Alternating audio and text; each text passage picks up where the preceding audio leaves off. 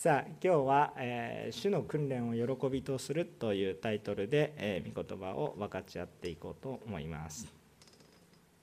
えー今日の聖書の箇所は復活祭の関連の中で、えーしばらく、えーこうまあ、復活について、えもしくは受難について、え十字架と復活これを見上げてくる、えそのような御言葉を中心に分かち合ってきましたが、えそれ以前はヘブル人への手紙を順番を追って、えメッセージを伝えてきました、えヘブル人への手紙のこのメッセージが途中で終わっておりましたので、えまた再び再開をしていきたいと思っています、えこのヘブル人への手紙をなぜ選んだのかということはもう一度ご説明いたしますとやはりさまざまな揺れ動く時代の中で福音、えイエス様によって救われるんだということが私たちのうちにはっきりとするのが一番大切だからと思うからですね、えーそしてヘブル人への手紙っていうものをたくさんの内容が書かれてあったわけですけれども、えー簡単に要約しますとまあいろいろ語弊はあるんですけれどもとても簡単にまとめますとイエス・キリストっていうのは本当当に偉大な救い主ですよということが書かれています。そして、その方は信ずるに値するものであり信じるべきはイエス様だけだ。だから一生懸命イエス様を信じてくださいねということが書かれてある。と理解していただければほぼほぼ間違いないです。イエス様はいかに素晴らしい方か。そしてこのイエス様をただ信じるものとなりましょうということを、えー書かれてあります。でこの信仰によって私たちが変えられて救われていきますよということが宣言されているわけです。だからまず信じましょうね。えーその上でですね今日の聖書の箇所は今度は信じたものに対していいですか？これは信じてないものというよりも信じたものに対して神様がなされる訓練について書かれてあります、神様は主イエスをキリストを信じた人をただ救って放っておくのではなく、このむしろ、訓練される、しっかりと、取り扱ってくださる、えお世話をしてくださっているというそういうことをですね、え今日の聖書の箇所を通して私たちが分かるわけですね。これは私たちがきちんと成長するためにもしくは愛を持ってなされる父親のこの父親的な神様の霊的な教育というものです。ちゃんと世話をしてくれているんだということですね。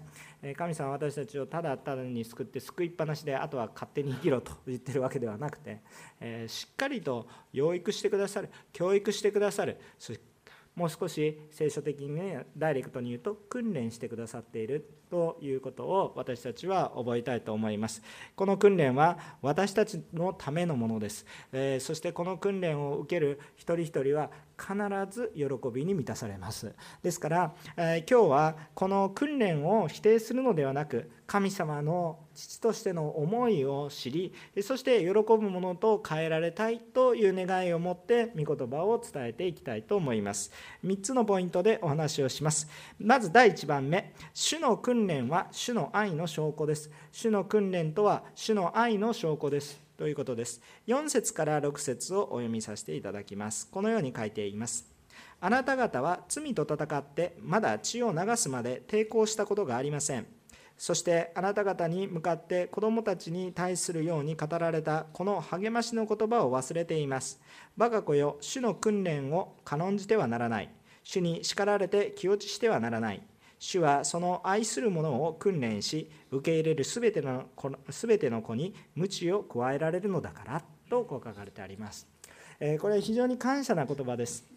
まずしかしこの御言葉に入る前に私たちがまず最初に押さえておきたいことは何かイエスを信じる者はイエス様から目を離してはいけませんもうただひたすらイエス様から目を離さない主から教わります。まあイエス様も父なる神様と三位一体ですけれどもこのイエス様から目を離してはいけません。ただイエス様を求めるということです。私たちが罪に陥らないようにするためにもやっぱりイエス様から目が離れると視線がずれる考え方がずれる。そうするとやはり簡単に罪を犯してしまいますがしかしイエス様から目を離していなければ簡単に罪を犯すこともできなくなっていくしあ本当に神様が喜ばれていくことを求めていくようなものになります。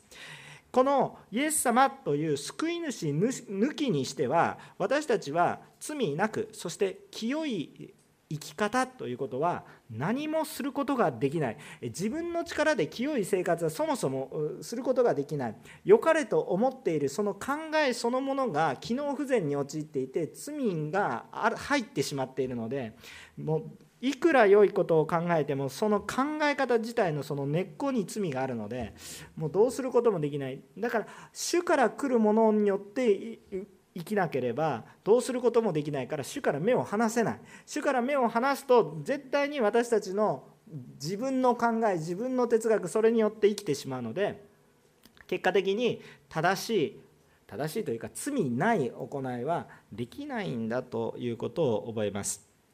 さあその上で私たちはまずイエス様を信じるっていうことが大前提ですね。でこのイエス様を信じているものに対しての訓練。それがここに書かれてある内容ですね。まず第、え4節に書いてあったように罪と戦ってまだ血を流すまで抵抗したことがありませんと言っているわけです。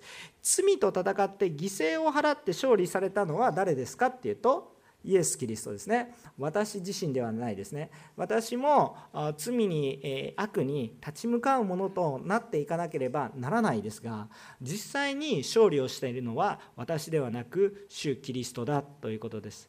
私たちはその戦いの本当の厳しさや本当の苦しみっていうのは実は分かっていなくて確かに私たちはあこのその悪との罪との戦いっていうことは内面的なものであり外部から来るものでありそれははっきりと感じるところはあるんですけれどもその苦しみっていうのはもう本当にごくごくごく一部であの本当に触ったその苦しみの一部にちょっと触ったぐらいでその本質的なことをしっかりと受け止めておられるのはイエス・キリストですよっていうことですよね。だから本当に私たちが主と共に生きていこうとするとあまあまともに耐えられることができなくなりますよということなんですね。わからないままでいくと。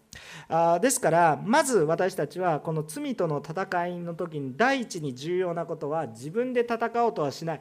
イエス様に頼るものであるということ。先ほど言った言葉と戻りますね。イエス様から目を離してね、戦おうと思って、イエス様から目を離して罪と戦う、罪と向き合おうとやったって勝てないんですよ。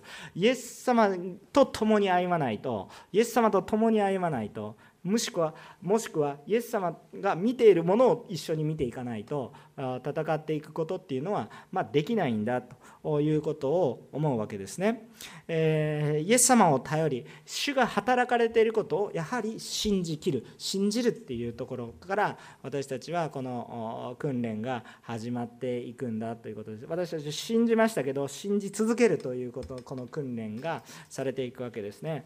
えーえー、ですからあその上でですね、えー、私たちに主は訓練をされますなぜかというと基本的に主が前面に立って全部をされますけれども主は私たちに一部共に働かれるからですね。ということはどういうことかっていうと私たちもえー、全部ではないんですよ 死を打ち破ることはイエス様がされるんですけれども。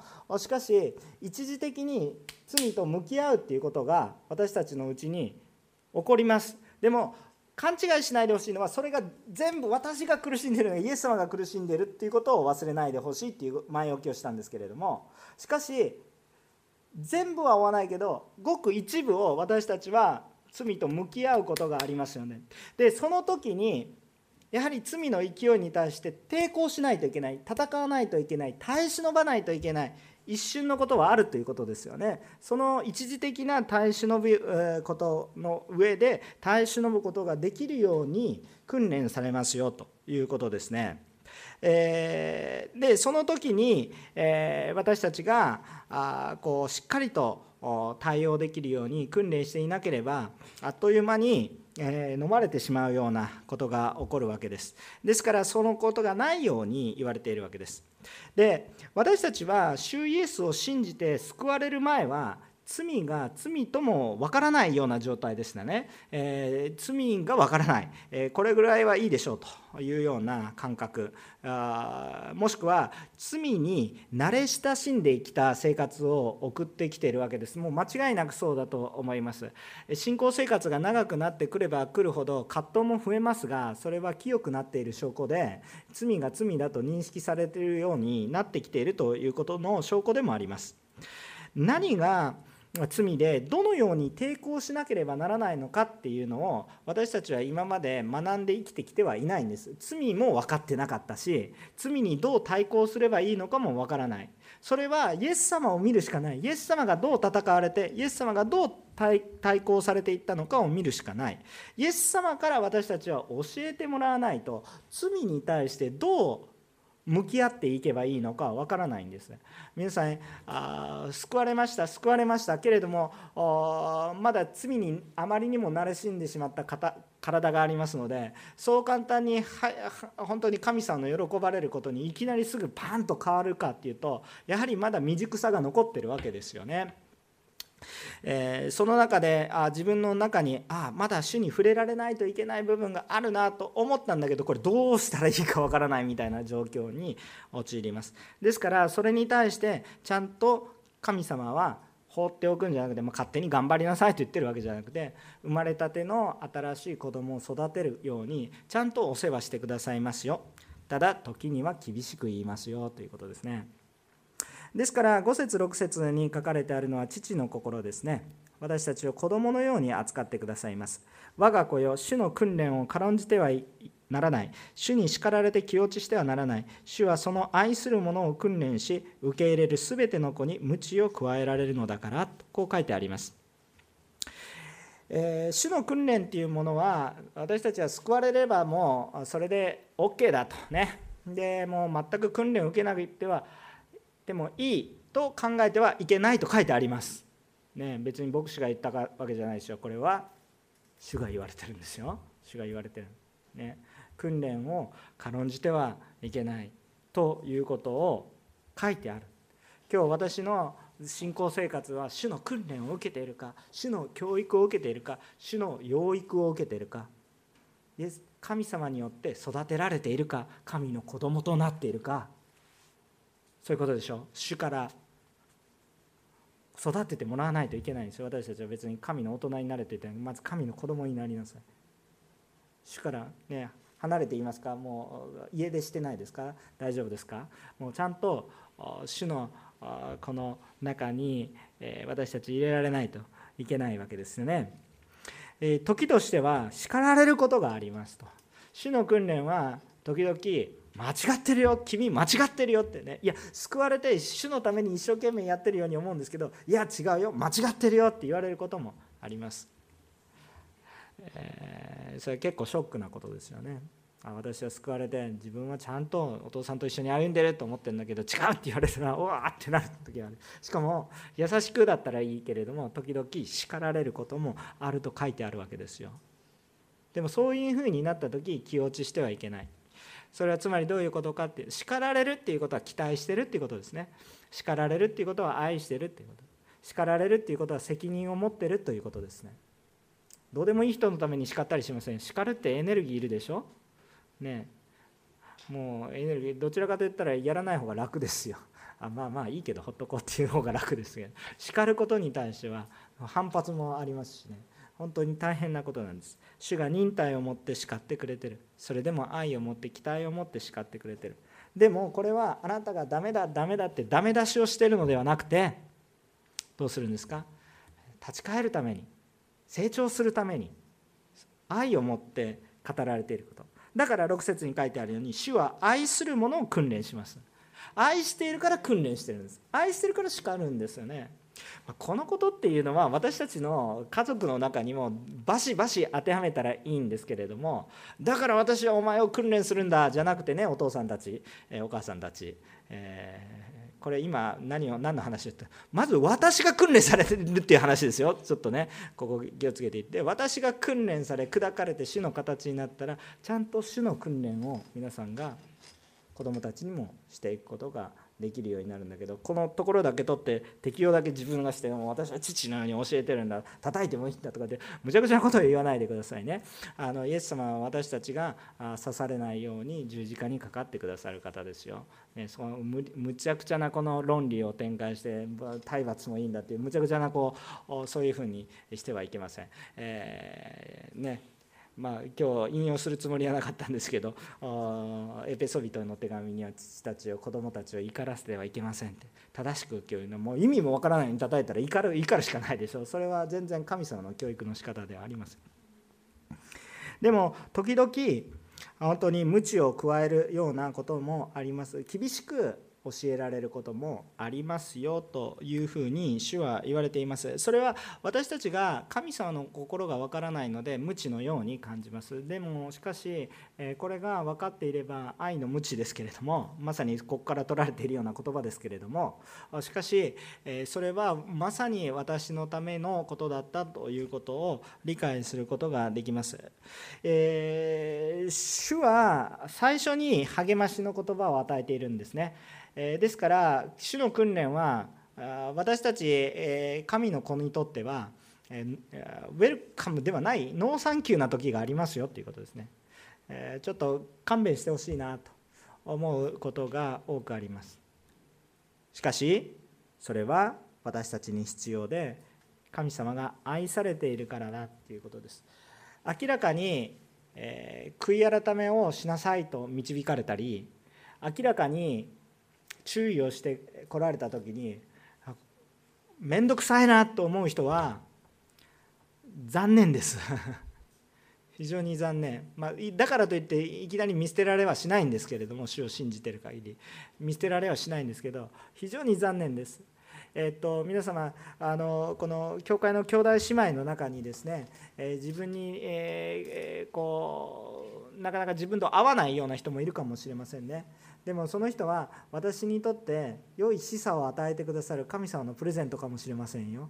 あ本当に、えー、霊的に立ち返るためにあこれは必要なことだと思ったことは主に対して感謝するもしくは自分のに攻撃があるのかなってなんかあんまり聞きたくないようなこともしくは自分の罪をそのまま指摘されるようなことがあった時に私たちはいやいや違うんだと言って反応するんじゃなくて主が愛してくださってるんだとそっちをまず感じます。もちろんですね自分の悔い改めをないがしろにしていいというわけではなくてですね、えー、けれどもまず最初にもらうメッセージは何かって言ったらあ神様こんな罪人の私を救ってくださって救ってくださったのにもかかわらずまだ悪習慣が残ってる私に対してまだお世話してくださるっていうことにまず感謝を持ってその愛に感謝を持って尊敬の念を持ってだからこそ真摯に悔い改めていく。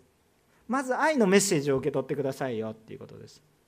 そういう意味で成長してください、先にアドバイスしてるんですよ、ね、主の訓練を軽んじてはいけない。でも思いたいことは立法主義に陥って「ああお前できてないからダメできてないからダメ」でできてないから言葉が語られていてできてないからお世話してくださってるんだということを覚えたいと思います。それを知れる神様の愛の方に目を向けることができる人は非常に幸いです。その人はたくさん神様からの訓練を受けよく成長していくものとなっていくと信じます。神様の訓練は神様の愛ですよっていうことを忘れないでほしいと思います。2番目のポイントです。信仰成長のためには霊的な父の訓練が必要で全ての人に必要な事柄ですということです。信仰成長のためには訓練が必要です。でもいや成長しなくてもいいよっていうことではなくて全ての人にこれは必要なことだって言ってることです。いやもう私は成長しなくてもそのままでいいですということではなくてこの訓練は全ての人に必須ですということを言いたいわけです。ちょっと7節から11節を読みたいと思います、えー、訓練として耐え忍びなさい。神はあなた方を子として扱っておられるのです。父が訓練しない子がいるでしょうか。もしあなた方が全ての子が受けている訓練を受けていないとしたら私生児であって本当の子ではありません。さらに私たちには肉の父がいて私たちを訓練しましたが私たちはその父たちを尊敬していました。それならなおのこと私たちは霊の父に服従して生きるべきではないでしょうか。肉の父はわずかの間自分のが良いと思うことに従って私たちを訓練しましたが霊の父は私たちの益のために私たちをご自分の清さに預からせようとして訓練されるのです。すべての訓練はその時に喜ばしいものではなくかえって苦しく思われるものですが後になるとこれによって鍛えられた人々に義という平安の実を結ばせます。感謝なことですね。感謝なことですよ。えー、まあ、訓練はちょっと厳しそうです、忍耐が必要になるものだということですが、もうあ楽勝、楽勝、楽勝でいけるようなのが訓練ではありません。えー、皆さんあ、教会生活をしていて、えー、あの不必要な負担感は必要ないんですけれども霊的な適度な負担感というものが全くない教会生活はただの怠惰な信仰生活であって、えー、恵みの場でも何でもありません、えー、成長しなければいけない時に怠けているだけであります、えー、適度なこの霊的な負担感というものはあったらいいと思います、え何かのリーダーになる時楽じゃないです。それはあなたのためです。よく私も礼拝をする時に言います。楽な礼拝をしないでくださいというふうにしています。もちろん恵みあふれて感謝と喜びにあふれていることは必要なんですけれどもイコール楽な礼拝ではありません。自分が楽な礼拝をしないでください、えーまあ、代表的な礼拝その楽じゃない礼拝ってどんな礼拝ですか？例えば私の愛する本当にまだイエス様を知らない人を礼拝に連れてこようと思うと楽ではないけれども恵み豊かですよね、まあ、一番分かりやすいところはそういうことですよね。楽な礼拝だったらもう伝道もしません、まあ、自分が恵まれてたら自分が楽な礼拝になってくるとどうなりますか？今度文句ばっかりしてきます。先生もメッセージ長いねとか。あ今日は暑いねとか。自分が楽になること。暑いねと思ったんだったら自分が温度を管理できるように使えたらよろしい。捧げ物されたらよろしい。楽な礼拝とは何ですかって言ったらそれは成長しない礼拝。霊的な成長がない礼拝だと思います、ね、今日今日ちょっとね心が痛くなる人がいると思うんです。ね、でもね大丈夫ですよ。愛愛愛だからね大丈夫ですよ。ちゃんと神様が守ってくださいますからね。でも今日何のチャレンジも受けないこのメッセージを通して何のチャレンジも受けない人がいたらですねそれはそれでそっちの方が問題です。皆さんあの父の訓練を受けてください、え、私も今真っ最中です。もう今週の QT のねされました？皆さん。これも訓練ですね。御言葉を読むという訓練。祈るという訓練。今されてます。私も。悔い改めるという訓練が一番大きいですけれども。あ悔い改めはあ悔い改めたらいいなと思うんじゃなくて悔い改めることは実践しないと。訓練ですから。祈ることも実践しないと。御言葉を読むことも実践しないと。訓練ですから。そのうちにレベルが高くなってどうレベルが高くな見えないものが見えてくる。分からないことが分から分かるようになってくる。御言葉に書かれているということが表面的な意味を超えてああ私の人生に深く刺さっていることなんだなということが見えてくる。黙想しないと分からないし読まないと分からないし祈らないと分からない世界っていうものがあるんだ。信じないと分からない信仰も訓練ですよね。信じるって委ねることだから委ねることだから委ねないといけないんですよ。でも考えて考えて考えて委ねない人が多くいるんですよ。私もその人のそういうところがあるわけですよ。考えて考えて石橋の石橋を叩いて渡らないみたいなね。渡れよとか思うんですけれども渡らない。石橋を叩いただけ壊れないですみたいな。でも私渡りませんみたいなね。皆さんそれは信仰の訓練を全然してない。皆さんの人生の中で信仰の訓練があるんです。信じる信じる信じていく。委ねる。だから一歩進む。神様の厳しい訓練は時々そのような積極的な方向じゃなくて私たちのネガティブなところをついてくる時があります。堕落しているところ誘惑しているところまさに私の罪を指し示してくるところちゃんと罪に向き合いなさい。惰性で流れていてどう対抗していっていいか分からなくてわーって流れていってまあいいでしょ世の中見てごらんなさい。誰も悪いことしてないし私がやってることを世の中の基準で誰も悪くない。教会の言ってることの方がおかしい。もうすでにそうなってる時点であなたは地の死を世の光として失っていてもうまあ、地と同じ、まあ、地のゴミと一緒と、まあ、そんなこういうことですよ。何の光もない。ね、地の暗世の暗闇、ね、地の塩じゃなくてまあ塵。と同じになってしまってる、えー、そうでしょ。でも私たちの中にはそう時々考える節がバッて入ってくるでしょ。入ってこないですか？入ってくるんですよ、ね、考え方の基準で信仰じゃなくて神様のことじゃなくて世の中の一般常識の方が正しいと思ってそこからどう聖書を理解するか。それは逆でしょ？逆でしょ？聖書から見て世の中をどう見るかでしょ？なのでもうこれは訓練が必要です。よだって私たち何度も何度も習ってきた。私たち生きている時にどう習ってきたんですか？国民主権です。主権は私にある。私が決める。幼い時からずっと教えてもらってきたことです。でも聖書読んだらどこなんですか？主権は誰にあるんですか？キリストにあるんでしょ？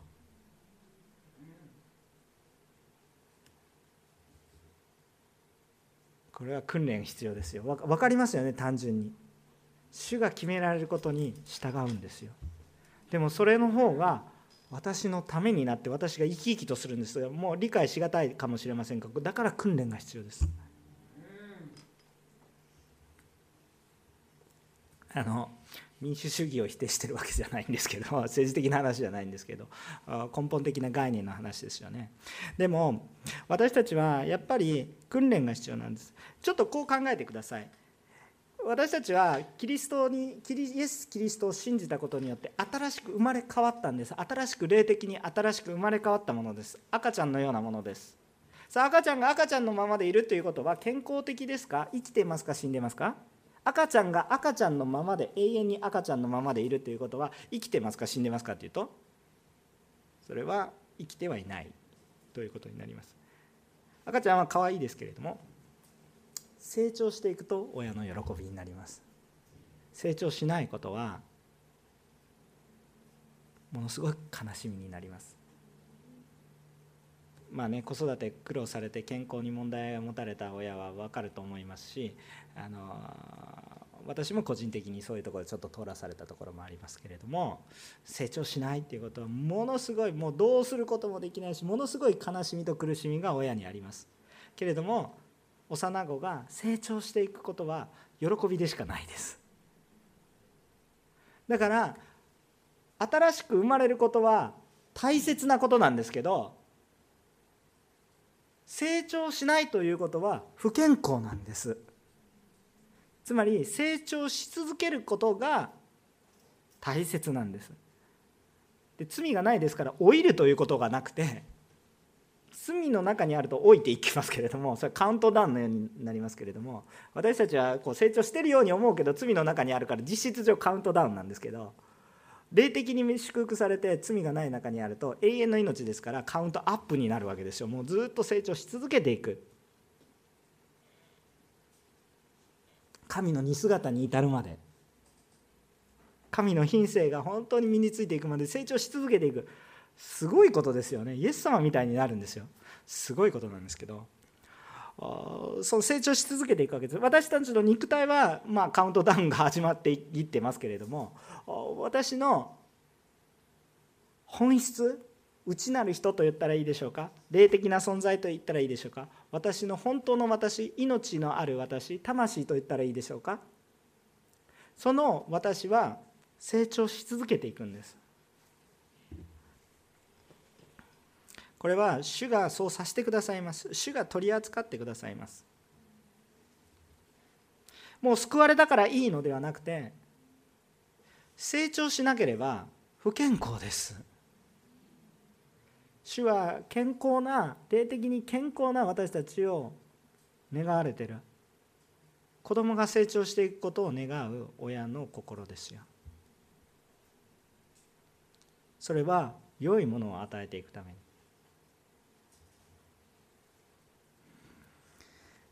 成長しないということは深刻な霊的な健康問題であるために私たちのために本気で愛される主は親の責任として一生懸命時には劇薬を用いて訓練してくださいます。何とかして何とかして成長させないといけない。私たちが成長しないでおこうとすればするほど訓練は厳しくなります。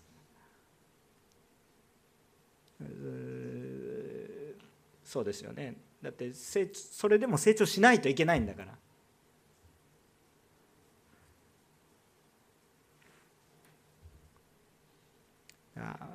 私たちもうイエス様十字架にまでかけたのにもう迷惑かけないわけがないんですけど神様に。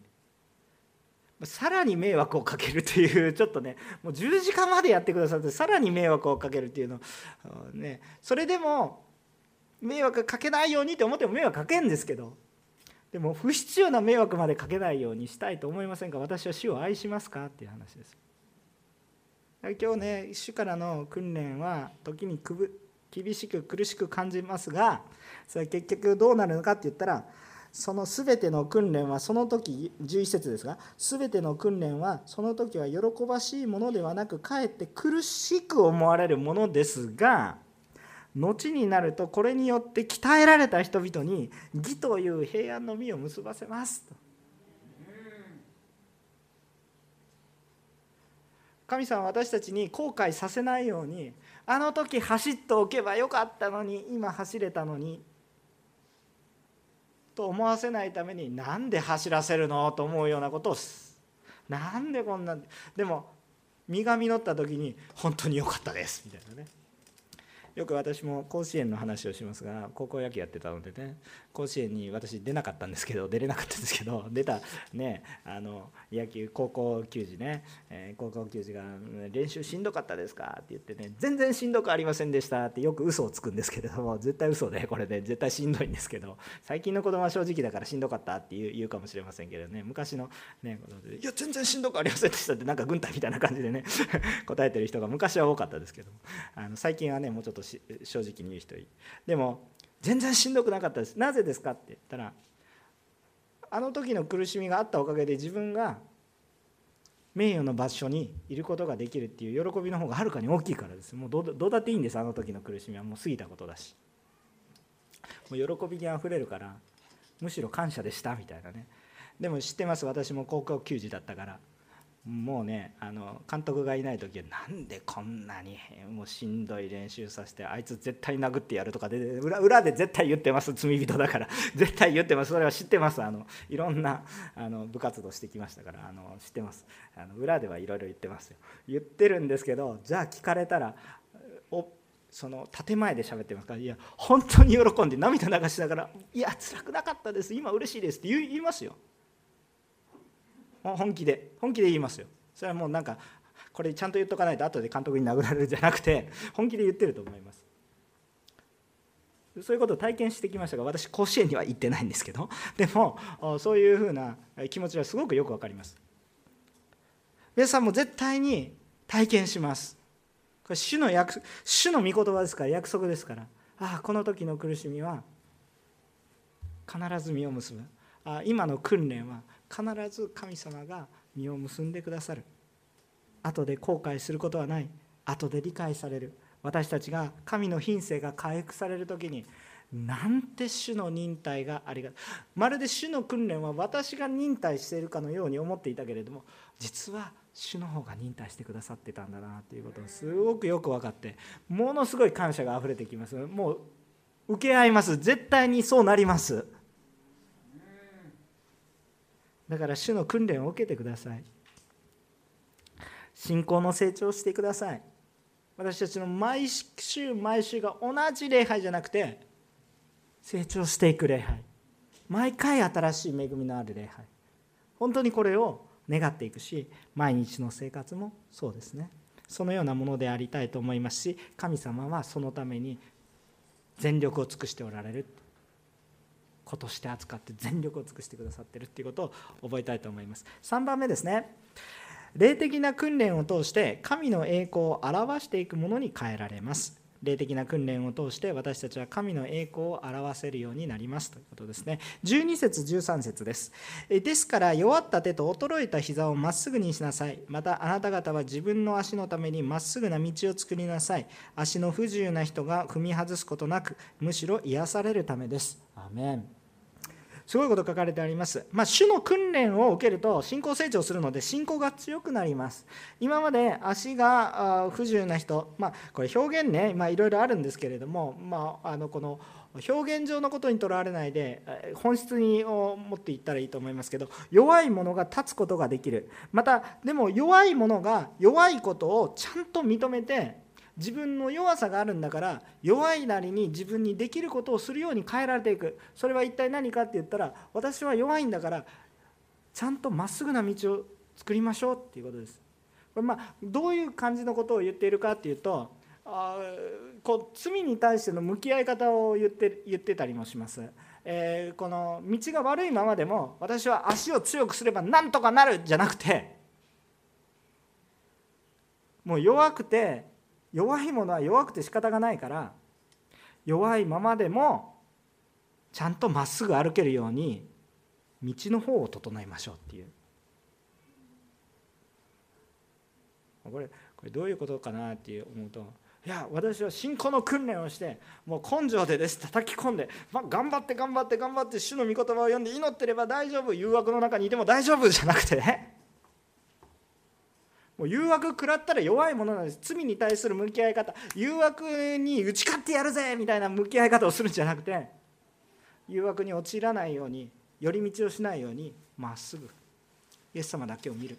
まっすぐ見る。イエス様から目離れたらどうしようもない。だからイエス様が見えるようにする。イエス様が見えるように訓練するっていうことです。イエス様を見るように訓練する。イエス様を見なくても俺の自分の足で何とかなるぜじゃなくてそう書いてあるでしょ？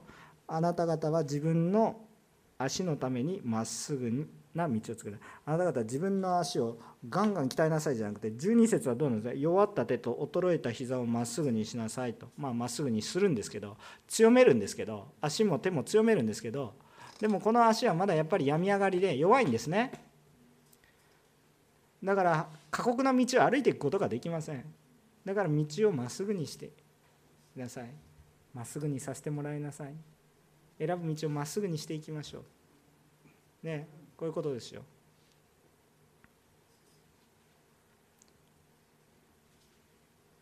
皆さんのこの人生生き方っていうかね人生の道が主に対してまっすぐあるのかいろいろひん曲がってるのかって言ったら結構ひん曲がってるんですよ。それはね別に皆さんはそうこう怒ってるわけじゃなくてもでも私もひん曲がってるなと思うので、えー、そう感じるんですけれども、えー、これをまっすぐにしたいんですね。でそうしてるとどうなるかって言ったらこれ道作るじゃないですか。道が作られるじゃないですか。道が作られるでしょ。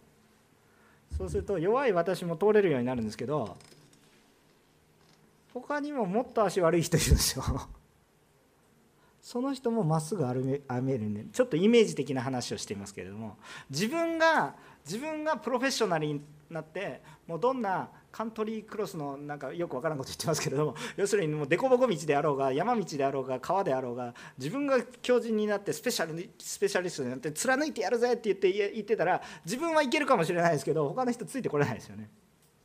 でも道を整えるとどうなりますか？みんなが主の方向に向きやすくなりますね。みんなが主の方向を向きやすくなりますね。道を整えると。だから足の不自由な人が踏み外すことなくむしろ癒されるためです。足の不自由な人が足の不自由な人がいつまでも悪い道をずっと行ってたら余計に足に負担がかかってもっと悪くなるけれども足の不自由な人が良い道をいつも歩いていると負担が減ってきてだんだん良くなっていく。なんていうイメージがあります？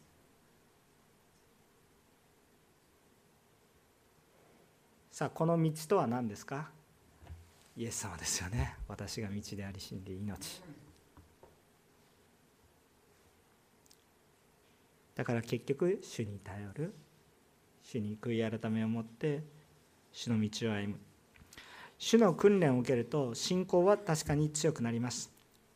しっかりと主と共に生きているように変えられていくと思います。私たちの足が足がまっすぐになり手も慣れた手が伸びてくるようになります。力が湧いてくるようになります。しかし信仰成長に伴いただそれでいいのかっていう話で自分が強くなっていくことに焦点が合いすぎないようにしてくださいね。もちろん全ては皆さんのためになります。最終的にはね喜びになります。義という平安が自分のうちに豊かにあふれます。これが書いてあります。だから最終的には皆さんのためになります。けれども皆さんが強くされたのは少しばかり足が強くなり少しばかり手が強くなったのは道を整えるためですよね。それはまだもっと信仰の弱さを覚えている者に対してそれを整えていくことができる。もしくは自分自身も強くはされたけれども信仰の弱いものなので道が整っていないとすぐ寄り道しちゃうから自分の弱さを認めだから道をまっすぐにしようとする。だからイエス様を見ようとする。イエス様から目を離してしまえばもうダメ。だからイエス様を見やすくする。イエス様を見ることをしやすくする。メッセージもその一つですよね。メッセージもその一つですよね。山道のままでよければ御言葉このまま読んでください。解説しません。で言ったらいいわけですよ。でも自分が悔い改めてこう砕かれていったから皆さんが分かりやすいように少しでも道が見えるように。でもイエス様を見せてるんです私見せてるわけじゃないんです。イエス様を見てほしいわけです。私もイエス様を見ないといけない。今日私たちが信仰成長すると自分のためではなく他にも同様な弱さもしくはもっと弱さを持つ人のために使えることができるように変えられていきます。先ほどの話に全部戻っていきますがだから楽な礼拝じゃないんだよ。これも一つの訓練なんだよ。自分一人が通れればいいんじゃないですよ。もっと多くの人が通れるように。その思いも主から与えられます。だって私をこんなに強くしてくださったのに自分一人だけだともったいないっていう思いを与えてくださるんですね。もったいない病は時々悪いんですけどこれはいいことですよ。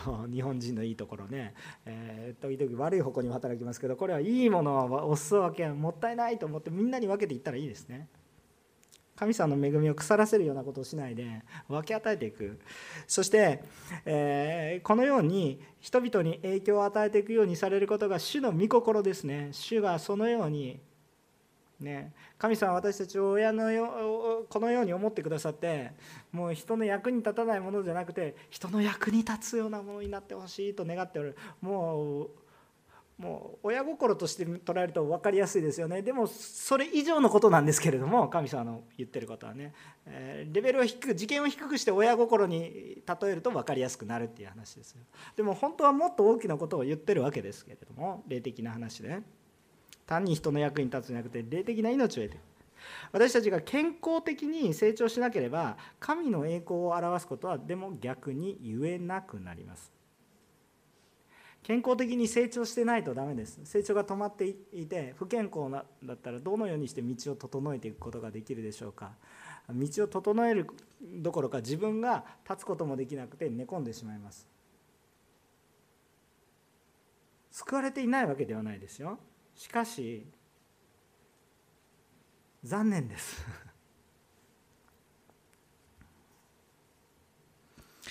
私たちには霊的な新しい人生が始まりました。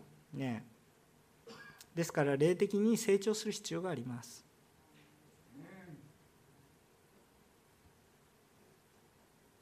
そして神様の恵みを表すものと自分が変わるんだじゃないでしょ。変わるんだだったら立法主義になりますからあイエス様の道を作っていくんじゃなくてマイウェイを作っていってしまいますからこれはダメなんですよね。ねあのイエス様の道をね作っていかないといけないですから主に、えー、本当に、えー、頼っていくものとなりたいと思います。神様が皆さんをそのように変えていきます。主の道を整えるものと変えられていくんです。最近 QT で示されていることは何ですか？示された最初のリーダーが悔い改めた時に多くの周りの人が悔い改めに導かれたように。まあ、だからこのメッセージはまず私に悔い改めなさいっていうことですけれども。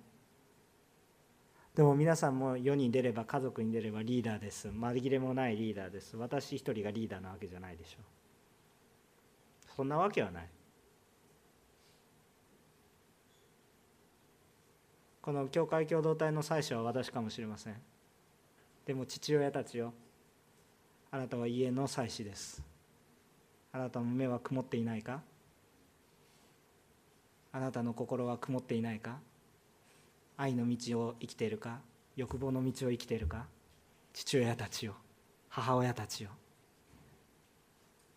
父親がまだ救われていなかったら母親が代弁していかないといけないし父親が妻子に変えられるように願っていかないといけない。もしくはもう天に召されているとか別れている人であるならばまずあなたが変わらないといけないわけでしょ。これはもう悔い改めに導かれます。訓練がありますから。時々怒られますから。しっかりしろ。西山怒られてます。しっかりしなさい。でもこれは愛の働きなんです。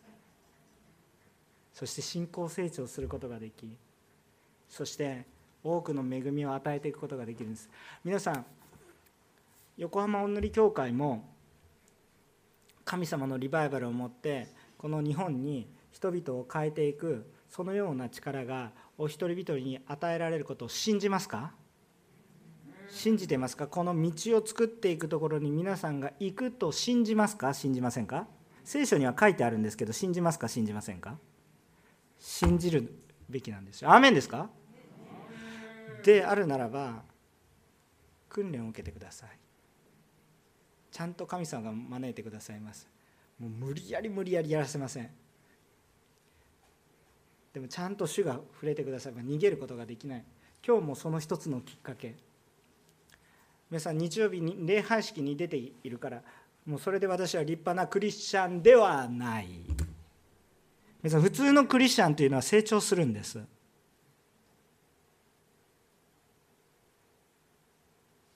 分かりますか？普通のクリスチャンっていうのはこの普通っていうのは成長するんです。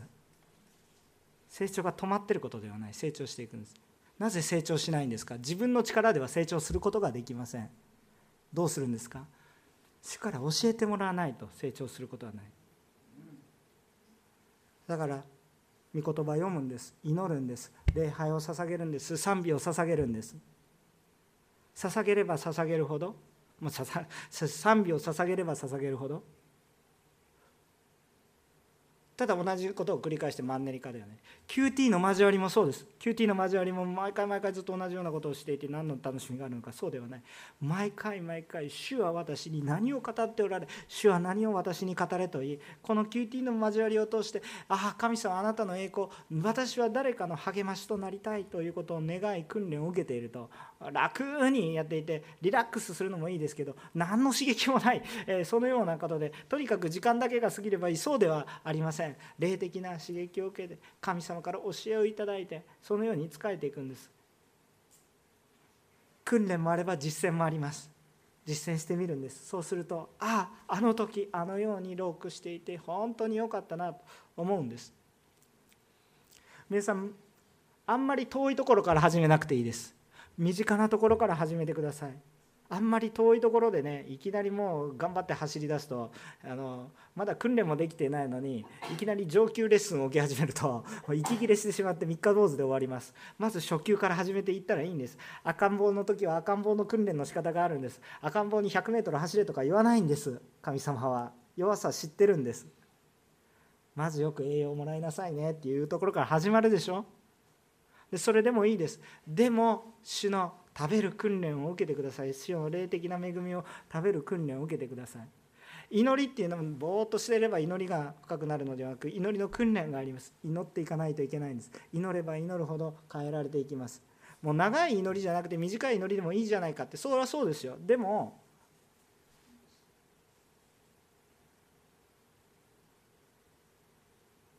やっぱりね濃密でたくさん祈った方がいいです。当たり前の話ですけど。だから祈りの訓練もあるんです。考えてみましょう。私たちが本当にリバイバルをするならば今日私たちの今の礼拝はリバイバルに耐えられる礼拝ですか？その辺にね時々私の家の近くでもなんかあの湾岸線が近いからなんかブーとか言って暴走族が今走ってたりしますけどそこのお兄ちゃんが入ってきて今日イエス様信じたいと思える礼拝になってるでしょうか私たちは。なります。今日私が主から訓練をいただいて砕かれればそうなるんですよ。でそれを見ながらああ今日主が導いてください時々ついていけないなと思うところあるかもしれませんけどちゃんと主は父親だから見捨てないで弱さがある時には弱いままで。でも兄弟姉妹が先に気づいてくれている信仰の道があるから不自由なものでもまた歩いていける。弱くてもまだ歩いていける。本当にそれを見ていくんです。やっぱり私たちは今砕かれないといけないんです。あのどうぞねもう本当にいわゆるサンデークリスチャンにならないでください皆さん。平日使えてください。もう教会にショーアップしなくてもいいいいかもしれないですけれども主に使えてください。日曜日だけは「アメン!」じゃなくてそれもそれで訓練なんですけど最初のうちはね。でも皆さん皆さんのエリアに主がたくさん入ってくださって皆さんの生活の中で皆さんの訓練をたくさん受けていってください。今今度父の学校っていうのがあるんですよ。この父の学校、まあまあ、まさになんか今日の大丈夫。父の学校これまだまだ全然申し込んでないんですけど、まあ、うちの教会で受けてない人は受けてください。あの学ぶ機会がいっぱいあるんです。学ぶ機会はちゃんと探せばあるんです。私たち蒼天祈祷やってるんです。教会の何パーセントが来てるかって言ったら別に来れない人もいるので責めるわけじゃないんですけど立法主義に陥ってはない。恵みに今日示されたら出てきてほしいと蒼天祈祷やってるんです。ただやってるだけじゃないです。出てきてる人の祈りも変わらないといけないです。宮崎ラブサラダがあります。私たちなんかちょこっとだけ祈るんじゃなくて本当に祈っていく。5月7日に決起大会があります。えっとインターネット放送されるので夜土曜日の夜やりますけれどもぜひ祈りの選手として示された人は来てください。教会オープンにして一緒に映像を見ましょう。そして祈りましょう。鳥なしの祈りをしましょう。私たち今墓地のことを計画してるんです。でも今示されることはこれは私方向性は間違ってないと認識してるんですけれどもこのような霊的なことをするのに教会にまだ大きな祈りのうねりが起こっていないということに対して深く反省させられています。だから祈ります。祈るものになってあ私関係ありません。いや多分韓国に帰るから台湾に帰るから関係あり自分に関係なかったら祈らないんですか？やらないんですか？なんか今の聖書と全然違うこと言って。そうじゃないでしょ。祈るんですよ。リバイバルはこれから起こる。青年若者のために祈る。使える。奉仕する。捧げる。全て訓練。今日礼拝することも訓練。今日主を褒めたたえることも訓練。悔い改めることも訓練があります。まずやってみましょう。まずやってみましょう。そしたら訓練必要だなって感じます。伝道も訓練が必要です。でもまず伝道してみてください。ああ主が示される人に伝道してみてください。あ私はこの人に伝えたいなと思ってください。そしたら私の中に何にも伝えるものが分かる。私はイエス様を信じてると思ってたんだけどイエス様のことが何も分かってないだったらもらわないと。素晴らしい方だってなんとなく分かってるけどちゃんと分かったらちゃんと伝えられるから。ああまず訓練が必要なんだなって感じてほしい。私は成長する必要があるんだっていうことを感じてほしい。そしてその成長を感じた時そしてその成長を通して誰かが恵みを受けた時あなたの中にある喜びは世の中にある喜びとは全然比べ物にない。給料が上がったどっかの大学に入ったとかそんなレベルの話ではないんですよ。人生が変えられる。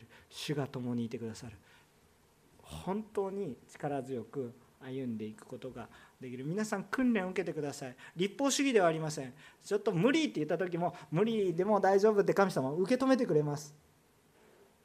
三日坊主でいいから始めて。でもまたダメだったら悔い改めて。悔い改めもまたそれも訓練です。だから主がちゃんとお世話してくださってるんですよ。考えてみてください。全知全能なる神様の究極のホスピタリティを受けてるのにいらねえっていうあなたは何者ですか？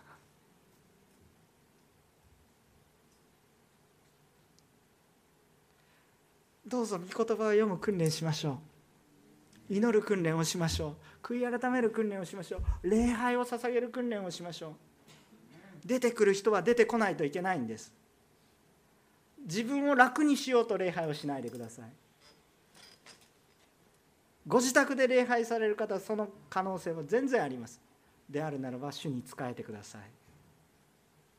その場であなたが使える礼拝があります。それが使える礼拝。自分の生活に引き寄せる方ではないです。それは楽な礼拝です。使える礼拝。奉仕する礼拝。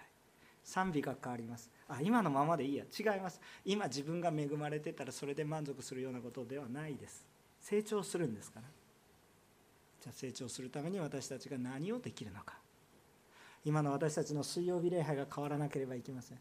金曜日礼拝が変わらなければいけません。蒼天祈祷が変わらなければなりません。手術の礼拝が変わらなければなりません。いろいろ変わらないとって言ったけど牧師が変わらないといけないです。悔い改めて砕かれて。でも皆さんお一人一人も一緒に悔い改めて変わりましょう。ちゃんと主の恵みを受け継いでいくことができるように街道のこともただぼーっとしていれば与えられるわけではありません。ちゃんと求めて求めて祈って涙を持って祈って捧げて。神様の御心が分かるようになってようやく与えられると思いますね。まあ恵みで与えられることもあるので全部決定的な話はしませんけれども。しかし私たちが変えられたら街道が変わってなくてもリバイバルは起こると思いますね。もう本当にとにかく主に委ね主を信じそして主の愛の訓練愛だからこれはねもうプレゼントですよ。本当にどうぞ皆さん豊かに受け取ってくださって逆にそれがなければ私たちは本当に危ないんだっていうことも覚えながらどうぞ今日神様の前に実践してみてください。実際に一回レッスン受けてみて。やったら分かる神様。当時は苦しい。今苦しいかもしれない。でも今日メッセージを聞いて示されたことは実践してみてください。後回しじゃないよ。後回しにしたらそれ訓練にならないから。一言お祈りします。